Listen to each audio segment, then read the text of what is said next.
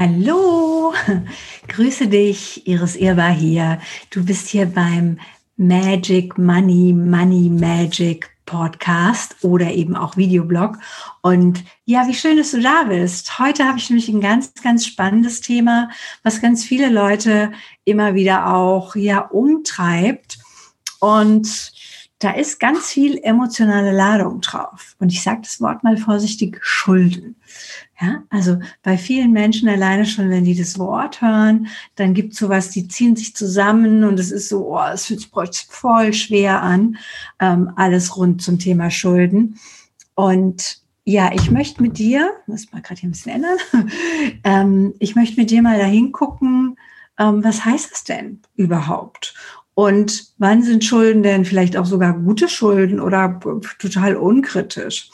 Ich war zum Beispiel mal bei, ich glaube, es war die IHK und ein Vortrag, ne, sowas was ich, 500, 500 Unternehmer, Unternehmerinnen und der, der Herr in dem Fall, der den Vortrag gehalten hat, sagte, also ähm, es ist nur der ein guter Unternehmer, der nachts auch ruhig schlafen kann, wenn er 300, 400 oder auch 500.000 Euro Minus auf dem Konto hat.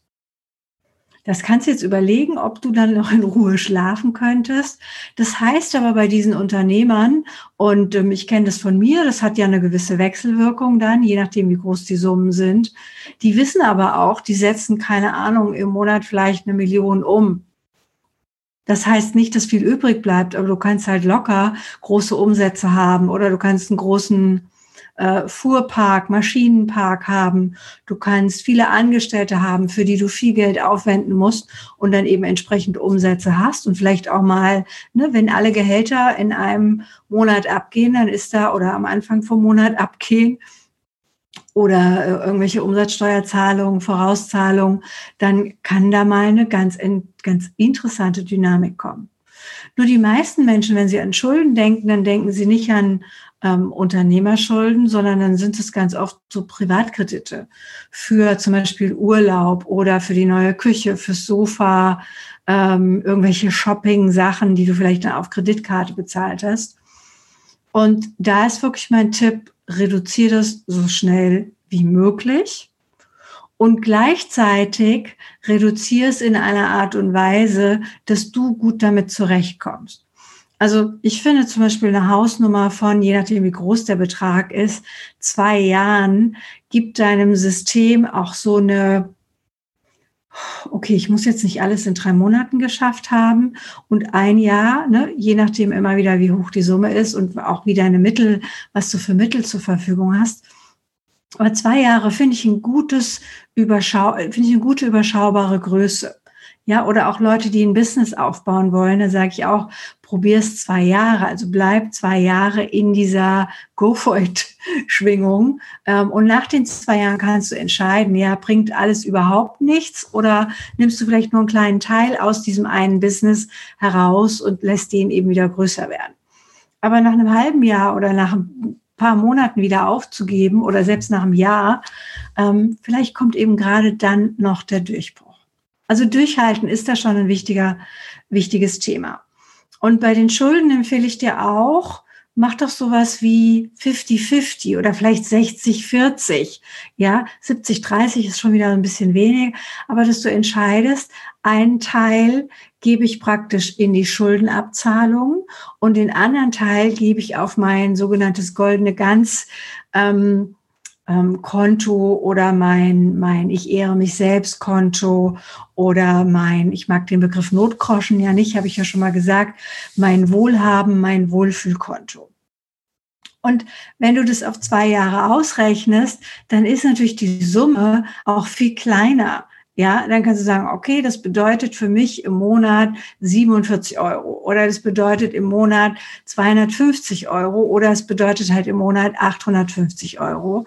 Aber du hast halt keine 10.000, 20.000 da wie so, ein, wie so ein Berg vor dir stehen. Also von daher erstmal wirklich runterbrechen und in einer Einheit, wo du es hast, okay, das ist vielleicht jeden Tag ein Euro, jeden Tag zwei Euro, das kriege ich hin. Aber wenn ich denke, jetzt so auf einmal muss ich, keine Ahnung, 5000 Euro zurückbezahlen, dann wird es natürlich schwierig. Und was viele Menschen bei Schulden auch ganz vergessen ist, dass du mit deinem, dem du das schuldest, dass du mit dem reden kannst. Weil meistens ist da irgendwo ein Mensch. egal, ob es das Finanzamt ist, egal, ob es eine Kreditanstalt, eine Bank ist, egal, ob du dir vielleicht privat irgendwas ähm, geliehen hast von Bekannten, von Familie. Ähm, ne, auch bei Konsumerkrediten, dann steht ja vielleicht irgendein, irgendein Geschäft dahinter und auch die haben irgendeine Service-Hotline. Und wie wär's denn, wenn du ganz proaktiv von dir aus auf die zugehst und sagst, äh, wir haben uns ein bisschen übertan oder ich habe es überschätzt oder ich habe es falsch eingeschätzt, was wäre denn möglich? Und das Spannende ist, manchmal hinterlassen die, und nicht hinterlassen, sondern erlassen, die dir sogar auch ähm, ein Teil. Wenn du sagst, das und das ist möglich, das kann ich direkt zahlen, ja, oder das kann ich vielleicht in den nächsten drei Monaten zahlen. Also das Blödeste, was du machen solltest bei Schulden, ist dieses Kopf in den Sand, Briefe nicht mehr aufmachen sondern wirklich zu gucken, ähm, was ist da möglich? Also was kann ich dem anderen vielleicht auch von mir aus anbieten? Und manchmal, wenn das so, so auch so äh, Geschichten unter Freunden, unter Bekannten sind, kannst du ja vielleicht etwas, was gar nicht mit Geld zu tun hat. Also vielleicht kannst du dem anderen auch helfen, den Keller aufzuräumen. Oder vielleicht kannst du dem anderen helfen, im Garten irgendwas zu machen. Oder vielleicht hast du ja eine Fähigkeit, die der andere nicht hat. Ähm, und ihr könnt irgend so ein Kompensationsgeschäft daraus machen. Nur wenn du nicht redest, dann kann es halt auch nicht funktionieren. Und der andere Punkt bei Schulden, fühl mal in dich hinein. Und das ist jetzt vielleicht auch wirklich was, auch vielleicht für eine Meditation oder für so ein, vielleicht auch mal was für einen Spaziergang oder ne, wenn du mal mit dir Ruhe hast. Wem schuldest du denn noch was? Und das meine ich eher energetisch und emotional. Also wo glaubst du, hast du irgendeine Schuld auf dich geladen? Oder anders gesagt, für wen glaubst du, musst du Schuld tragen? Das hört sich jetzt vielleicht total schräg an, nur ich mache ja viel, äh, ne, viel Good Consulting oder also äh, Beratung und Coaching. Und wenn wir dann zum Thema, zum Thema Geld und eben manchmal auch zum Thema Schulden kommen, dann habe ich schon die schrägsten Sachen erlebt. Also wo Leute dann praktisch für, ganz oft sind es halt die Eltern, Mutter, Vater, manchmal auch Geschwister, äh, manchmal auch in der Partnerschaft, ja, die, die Frau für den Mann oder der Mann für die Frau, Dinge übernehmen, und dann sozusagen das im Außen wirklich auf dem Kontostand sich manifestiert. Ganz schräg, ja. Nur prüf mal, ob das vielleicht auch mit dir irgendwie in Resonanz geht. Ja? Und wenn das so ist, dann würde ich dir empfehlen, schreib doch mal deine Gedanken einfach dazu auf. Ja, das wäre vielleicht so ein, so ein erster Schritt. Und dann guck mal, welche Emotion dahinter steht. Und dann gibt es natürlich auch noch die Idee, dass Schuld ja nur eine Fantasie ist.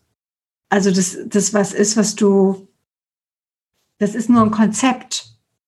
Das ist so wie, wie Sünde nur ein Konzept ist. Ja, bei dem einen kommst du eben in die Hölle und bei dem anderen kommst du in den Himmel.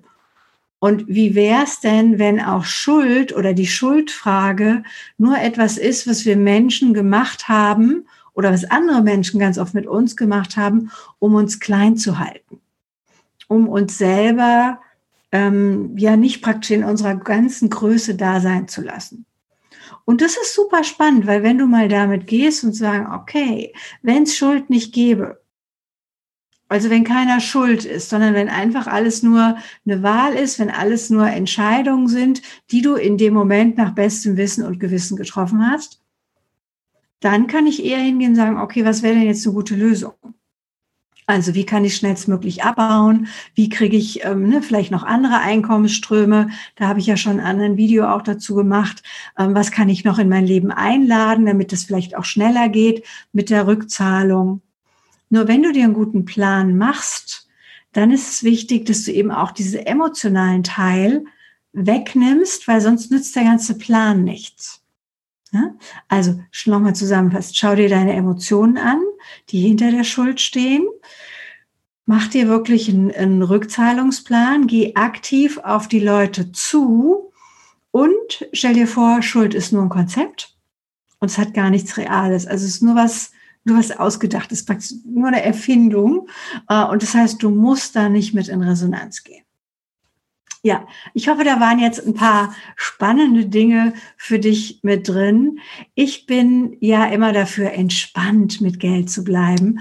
Und das wünsche ich dir natürlich auch. Wenn du der, wenn dir der Podcast gefallen hat, dann gib mir doch ein Sternchen bei iTunes oder abonniere den Videokanal. Da würde ich mich sehr freuen.